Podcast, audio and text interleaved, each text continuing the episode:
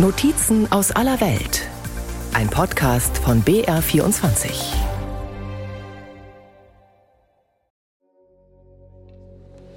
Geil mal hier mit an, Menschenkette. Eine 20-köpfige Gruppe von Studenten der Universität Osnabrück. In der Stadt Lamia in Mittelgriechenland. Sie bepacken mehrere Allradfahrzeuge mit ihrer Ausrüstung, darunter Spezialgeräte, um das Erdreich zu untersuchen. Ihr Ziel? Ein verlassener Bahnhof mitten in den Bergen. Sein Name Karia.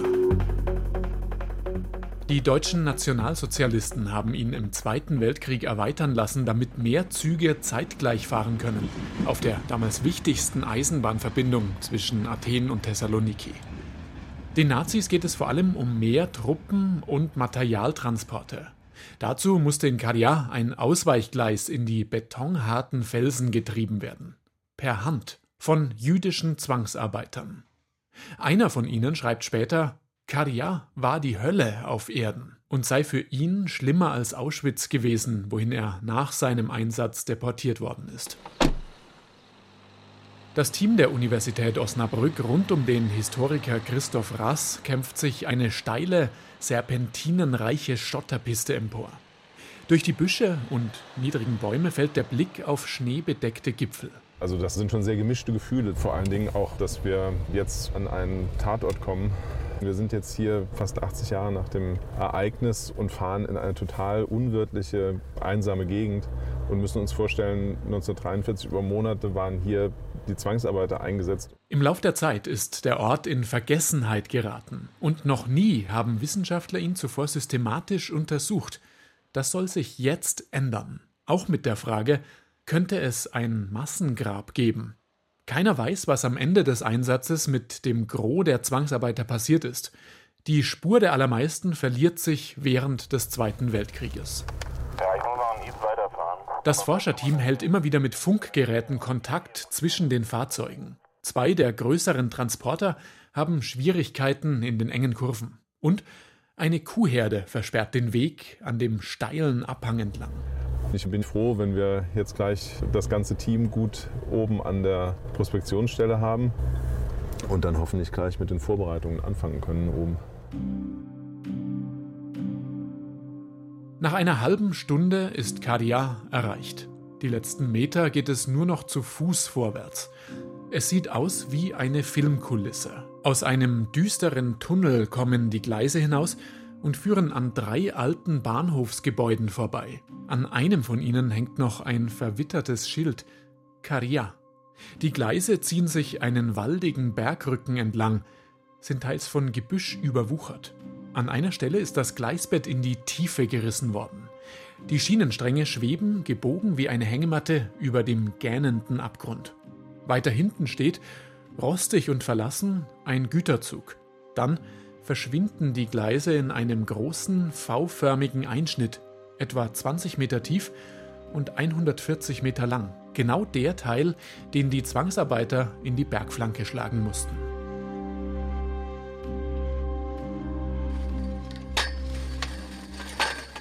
Das Team richtet sein Basislager ein und sichert an manchen Stellen das steile Gelände ab. Die Messgeräte müssen kalibriert werden. Ein sogenanntes Gradiometer. Es kann Gegenstände im Boden aufspüren, indem es Störungen im Erdmagnetfeld misst. Und ein Bodenradar, das die oberen Schichten im Erdboden scannt. So können eventuelle Gräber lokalisiert werden. Christoph Rass. Wir würden zum Beispiel erkennen können, wenn wir hier Gesteinsschichten im Unterboden haben und es wurde eine Grube ausgehoben, dann wurde die natürliche Lagerung des Gesteins verändert und dann sieht man tatsächlich, wo solche Schichtbrüche entstanden sind durch Gruben beispielsweise, die von Menschen ausgehoben wurden und dann wieder verfüllt. Wir haben Anhaltspunkte und wir müssen denen nachgehen und versuchen nach Kräften zu helfen, die Lage zu klären. Wird das Team während seines einwöchigen Einsatzes Hinweise auf ein Massengrab finden? Zeitgleich in Thessaloniki, Griechenlands zweitgrößter Stadt, 300 Kilometer nördlich von Karia. Andreas Asael sitzt am Küchentisch in seiner Stadtwohnung, in einem der typischen Wohnblocks aus den 1960er Jahren. Man sieht der Wohnung an, dass Asael leidenschaftlicher Flohmarktgänger ist. Über dem Küchentisch hängt ein schwerer goldener Leuchter. In der Ecke ein altes Grammophon, neben Holzmöbeln aus der Gründerzeit. Aber das Fundstück, das dem Sammler besonders am Herzen liegt, befindet sich vor ihm auf dem Tisch. Ein Fotoalbum mit dem Titel Organisation Todd, die Bautruppe des NS-Regimes. So war es das, was ich gekauft habe. Es fing mit der griechischen Landkarte an, dann ging es mit der Ankunft in Saloniki. Wir sind im Jahre 1942. Es ist das Album eines Ingenieurs, der seinen Einsatz in Griechenland auf einer Vielzahl an Streichholzschachtelkleinen Schwarz-Weiß-Fotos festgehalten hat. Teilweise wirken die Aufnahmen wie von einer Urlaubsreise, mit Ansichten Thessalonikis, später von der Akropolis in Athen. Auf einem der Fotos ist der Ingenieur selbst zu erkennen, im Muskelshirt, mit drei Kameraden an einem Holztisch. Eine warme Sommernacht mit Heimatgefühlen steht dabei. Auf der Rückseite unterschrieben mit Hans. Er stammte vermutlich aus Bayern oder Österreich. Andreas Asael findet das Album 2002 auf einem Flohmarkt in München, dort wo er studiert und lange gewohnt hat. Dass das Album der Auftakt sein wird für die jetzige wissenschaftliche Untersuchung Karias, das ahnt Asael damals noch nicht. Eigentlich war er gar nicht in Kauflaune, erzählt er. Und dann habe ich schnell durchblättert, damit ich weiterkomme. Und dann ist mein Auge an einem Foto geblieben, wo oben stand Karja Bahnbau. Und dann hat es Klick bei mir gemacht und ich habe mich erinnert, dass in Karja ein Lager war. Dann habe ich mir das Foto ganz genau angeschaut. Hier, das ist das Foto. Man sieht Leute, die entlang der Schiene gehen und rechts von denen ein deutscher Soldat mit Gewehr am Rücken Wache steht. Und wenn man das ganz genau sieht, sieht man in der Mitte dass einer von den Leuten einen Judenstern anhat. An die 50 Personen sind auf dem Foto auszumachen. Sie tragen Schuhe und lange Mäntel. Manche haben eingerollte Decken dabei. Ihre Haare sind kurz geschoren. Sie sind ein Teil der 300 bis 500 Zwangsarbeiter, die 1943 über Monate in Karia schuften mussten. Je weiter man im Album blättert, desto mehr fallen die Veränderungen auf. Die Kleidung bekommt Risse. Die Arbeiter sind teils barfuß auf den scharfkantigen Steinen unterwegs. Offenbar sind ihre Schuhe im Lauf des Einsatzes zerschlissen. Mit Spitzhacken stehen sie im Felsen und kämpfen sich durch den Berg, um den V-förmigen Einschnitt für das Gleis freizuschlagen. Hier sieht man die Arbeiten, der Einschnitt wird größer und das ist eines der grausamsten Fotos. Der Einschnitt ist fast zum Ende und man sieht abgemagerte Leute. Da sieht man den mit kaputten Klamotten, hinter ihm ein Alter, der sich bückt und da zwei Kinder, barfuß. Der eine steckt die Hand in eine Konserve. Die hatten eine Konserve als Essgeschirr gehabt. Mehr als Kohlsuppe, verschimmeltes Brot und einen Krug Wasser am Tag gibt es nicht. Bei zwölf Stunden harter Arbeit am Tag. Die Vorarbeiter hatten das Recht, jeden zu erschießen, der nicht gehorchte, schreibt später ein Überlebender. Wegen der Arbeitsbedingungen hatten bald fast alle offene Wunden. Bis August 1943 sterben rund 50 Menschen, die ganz in der Nähe verscharrt werden. So steht es im einzig bekannten Zeitzeugenbericht. Er ist in Ladino verfasst, eine Sprache, die dem Spanischen sehr ähnlich ist und die die Juden in Thessaloniki gesprochen haben. Die Zwangsarbeiter in Kadia kamen wohl fast alle von hier. Schon früh ist die Stadt so etwas wie ein Melting Pot gewesen. Ein internationales Handelszentrum mit Juden, Muslimen, Christen. Sie alle haben friedlich miteinander gelebt.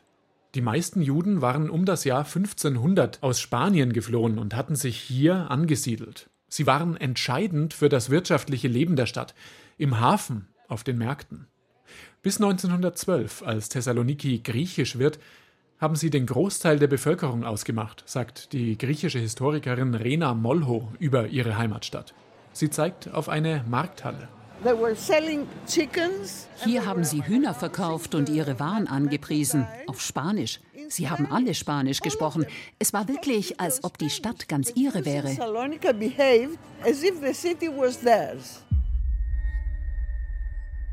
Der Niedergang beginnt 1917. Ein Großbrand zerstört das jüdische Viertel, inklusive vieler Synagogen, Bibliotheken und Schulen.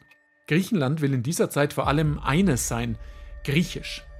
Die Juden werden zur ungeliebten Minderheit, auch weil in der Stadt rund 100.000 griechischstämmige Flüchtlinge aus der Türkei aufgenommen werden.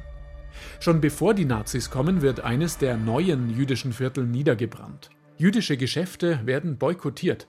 Der jüdische Friedhof, einer der größten seiner Zeit, muss der Universität weichen. Die Grabsteine werden zu Baumaterial. 1941 besetzen dann die Nazis Griechenland. Sie deportieren fast die gesamte jüdische Gemeinde Thessalonikis in Konzentrationslager. Eine von ihnen, die Holocaust-Überlebende Rina Reva, 84 Jahre alt. Sie steht an der Platia Eleftherias, dem Platz der Freiheit. Er ist nicht viel mehr als ein großer Parkplatz, vorne am Meer im Zentrum Thessalonikis. Nur in einer kleinen Ecke erinnert eine Bronzeskulptur an das, was hier passiert ist. Ein siebenarmiger Leuchter, geformt aus menschlichen Körpern, die in Flammen aufgehen. 1942 haben die Nazis am Platz der Freiheit die gesamten jüdischen Männer der Stadt zusammengetrieben und sie öffentlich gedemütigt. Ein Jahr später, ab März 1943, deportieren die Besatzer rund 50.000 Menschen allein aus Thessaloniki. Rina Reva ist damals vier Jahre alt. Ich fühle mich manchmal schuldig, dass ich selbst kaum Erinnerungen habe. Damals bin ich nach Bergen-Belsen gebracht worden, mit meinen Eltern und Großeltern. Aber ich erinnere mich an das Gefühl. Ich hatte ständig Angst. Mein Vater hat mich unter seinen Arm gesteckt. Sie werden zum alten Bahnhof gebracht. Eine kleine Gedenktafel erinnert dort heute an die Verschleppung. Gerade junge Männer kommen vorher aber zu Arbeitseinsätzen, etwa nach Karia. Die Eisenbahn dient den Deutschen für Truppentransporte, aber auch um Rohstoffe wie Bauxit und Eisenerze außer Landes zu schaffen. Und landwirtschaftliche Produkte. Die Folge? Eine Hungersnot, die vielen Zehntausenden Griechinnen und Griechen das Leben kostet.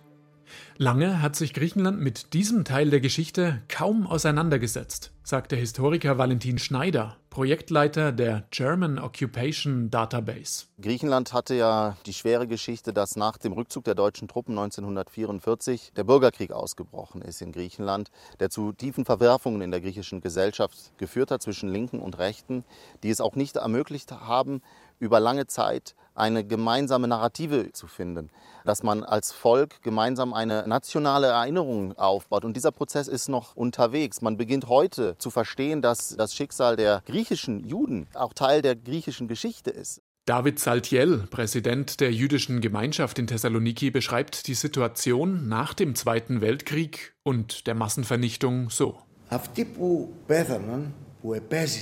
Die, die überlebt haben, wollen nicht sprechen. Sie wollen eine Familie gründen und einen Job finden. Sie wollen das Ganze nicht noch einmal. Deshalb schweigen sie. Die, die das Verbrechen unterstützt haben, auch die wollen nicht sprechen und nicht gesehen werden, weil sie Blut an ihren Händen haben. Das beides kommt zusammen. Wie schwer sich Griechenland lange mit seiner eigenen Geschichte getan hat, das hat Rina Reva selbst erfahren. Sie gehört zu den knapp 4% der Verschleppten, die das KZ überlebt haben. 1945 kommt sie zurück in ihre Heimatstadt. Wir waren nicht sehr willkommen. In der Schule wurde ich zur schmutzigen Jüdin erklärt. Für jedes kleine Problem. Wenn ein Stift gefehlt hat, das war immer meine Schuld, weil ich eine schmutzige Jüdin war. Von den einstmals etwa 70.000 Jüdinnen und Juden der Stadt sind nach dem Zweiten Weltkrieg gerade einmal noch rund 1000 übrig. Die meisten sind in den Konzentrationslagern ums Leben gekommen. Wie viele bei der Zwangsarbeit, wie in Karia, umgekommen sind, ist unklar. Orte wie Karia werden erst jetzt systematisch untersucht. Auch mit der Frage, was lässt sich über die Lebensbedingungen vor Ort herausfinden? Wer waren die Menschen, die dort Schwerstarbeit verrichten mussten? Lässt sich etwas über ihr Schicksal in Erfahrung bringen? Bis auf den einen Bericht eines Überlebenden ist fast nichts bekannt, und das Fotoalbum allein ist eine nicht unproblematische Quelle, sagt Valentin Schneider. Weil es sind ja die Fotos aus der Täterperspektive. Das ist ein ganz entscheidender Aspekt dieser Geschichte. Es ist keine neutrale Quelle. Es ist die Dokumentation eines Bauingenieurs, der sich eine Dokumentation anlegt der tollen Arbeit, die er geleistet hat im Krieg. Was wir zum Beispiel nicht haben auf den Fotos sind Innenansichten der Baracken, wo die Zwangsarbeiter leben mussten. Und deswegen ist es wichtig, über dieses Fotoalbum hinaus so gut wie möglich alles andere zu dokumentieren. Vor Ort untersucht das Team der Universität Osnabrück mit dem Magnetfeldmesser den Bereich, in dem früher die Baracken standen. An manchen Stellen sind noch die Grundmauern zu erkennen. Lassen sich hier vielleicht persönliche Gegenstände finden?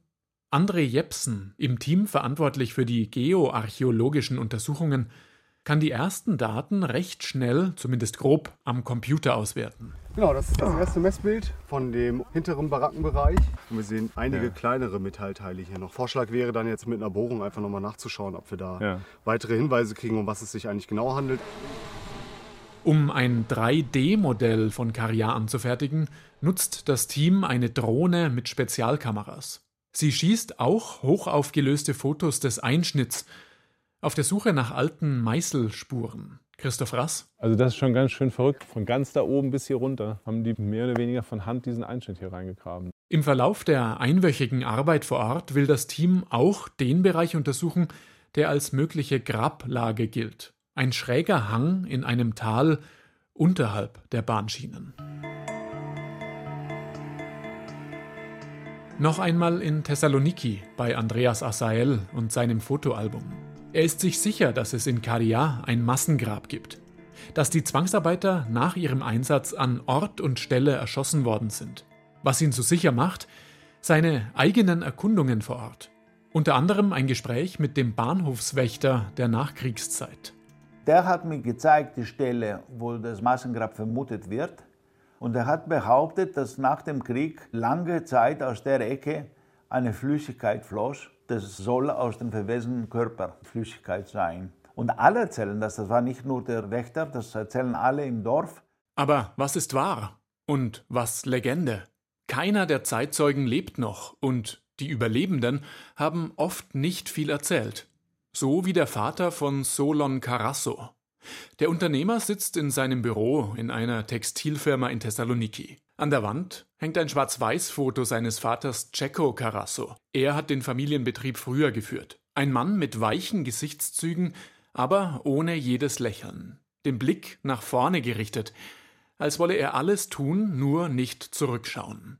Als Cecco Carasso 20 Jahre alt war, ist fast die gesamte Familie nach Auschwitz deportiert worden und nie wieder zurückgekommen. Er dagegen kam nach Caria zur Zwangsarbeit.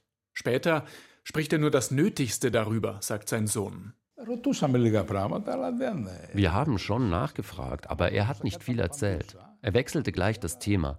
Er sprach über die Arbeit oder über etwas anderes. Vielleicht wollte er, dass die Sache vergessen wird. Auf dem Schreibtisch vor ihm liegt ein faustgroßer, rotbrauner Stein mit scharfen Kanten. Vor 20 Jahren, als Solon Carasso das erste Mal Caria besucht hat, hat er ihn als Erinnerung mitgenommen. Sein Vater hat ihm erzählt, als sie die Steine in Caria auf die Waggons geworfen haben, haben sie sich damit in die Finger geschnitten. Sie waren in Zehnergruppen aufgeteilt. Man hat ihnen gesagt, falls jemand versucht zu fliehen, töten sie die anderen neun. In Caria sind auch einige italienische Züge durchgefahren. Die Italiener waren weniger hart.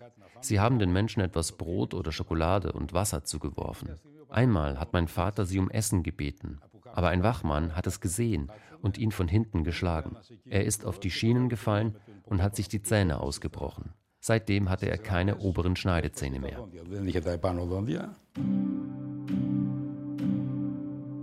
Solon Carassos Vater überlebt Karia, weil er mit einem Freund trotzdem entscheidet zu fliehen. Ihnen gelingt es, sich durchzuschlagen hinunter ins Tal, jenseits eines Flusses, und sich bei einer Lehrerin zu verstecken, die den abgemagerten Männern zu essen gibt. Dann schließen sie sich den Partisanen an, die gegen die Nazis kämpfen. Später, nach der deutschen Besatzung, kommt der Vater zurück nach Thessaloniki. Lange herrscht dort ein Klima des Unwissens über die Juden, sagt sein Sohn Solon Carasso. In Griechenland gibt es einen religiösen Antisemitismus, ohne genau zu wissen, um was es da geht. Viele haben Angst. Auch ich hatte in der Schule einen Klassenkameraden, der zuerst Vorbehalte mir gegenüber hatte. Am Ende der Schulzeit sagte er mir, auch ihr seid Menschen, so wie wir. Ich hatte einen schlechten Eindruck von euch und ich möchte mich bei dir entschuldigen. Nach einer Studie der Heinrich Böll Stiftung hat Griechenland immer noch die höchste Rate an antisemitischen Tendenzen in Europa. In Thessaloniki ändert sich erst mit Yannis Boutaris so richtig etwas. Er war bis vor vier Jahren parteiloser Bürgermeister in Thessaloniki. Sein Credo die Stadt muss sich ihrer bunten Vergangenheit erinnern, um die Zukunft zu gestalten. Er wirbt für Direktflüge mit Istanbul, lockt Touristen aus Israel an. Anfangs hatten wir Schwierigkeiten. Es gab immer rechte Tendenzen in Thessaloniki. Ich wurde zu Beginn am Telefon beschimpft. Was willst du wieder mit den Juden? Butaris Haus wird beschmiert mit den Worten Verräter. Aber mit seiner Art gelingt es Butaris auch, andere zu sensibilisieren. Zum Beispiel Ephthimis Chatzistefanidis, Schüler an der deutschen Schule und Teil des Filmprojekts Mnimi, Erinnerung, mit dabei beim diesjährigen Doku-Filmfest der Stadt. Es erzählt unter anderem die Geschichte einer ehemaligen Schülerin seiner Schule, die deportiert und ermordet worden ist. Es war ein seltsames Gefühl. Vor diesem Dokumentarfilm war mir nicht klar, dass auch so etwas in meiner Heimatstadt passiert ist. Und deswegen finde ich eben, dass man sich zurückerinnern sollte. Dass jetzt Forschende den Bahnhof Karia das erste Mal systematisch untersuchen, ist auch in der griechischen Presse Thema. Vielleicht kommt jetzt mehr ans Licht über das Schicksal der Zwangsarbeiter. Zurück in Karia. Nach langen und intensiven Tagen hat das Team der Universität Osnabrück die Arbeiten am Bahnhof inzwischen abgeschlossen. Wegen schlechten Wetters hat es die Auswertung in die Hotellobby verlegt. Hier werden die ersten Funde abfotografiert und eingescannt, Fotos und 3D-Aufnahmen sortiert, Bodenschichtuntersuchungen ausgewertet. Auch die Stelle, die im Verdacht steht, ein Massengrab zu sein, hat das Team rund um Historiker Christoph Rass untersucht. Das Ergebnis? Wir würden jetzt es für sehr wahrscheinlich halten, dass dort in dem untersuchten Gebiet kein Grab im Untergrund liegt, denn wir konnten in den Messungen, die wir durchgeführt haben, keine Anhaltspunkte dafür finden.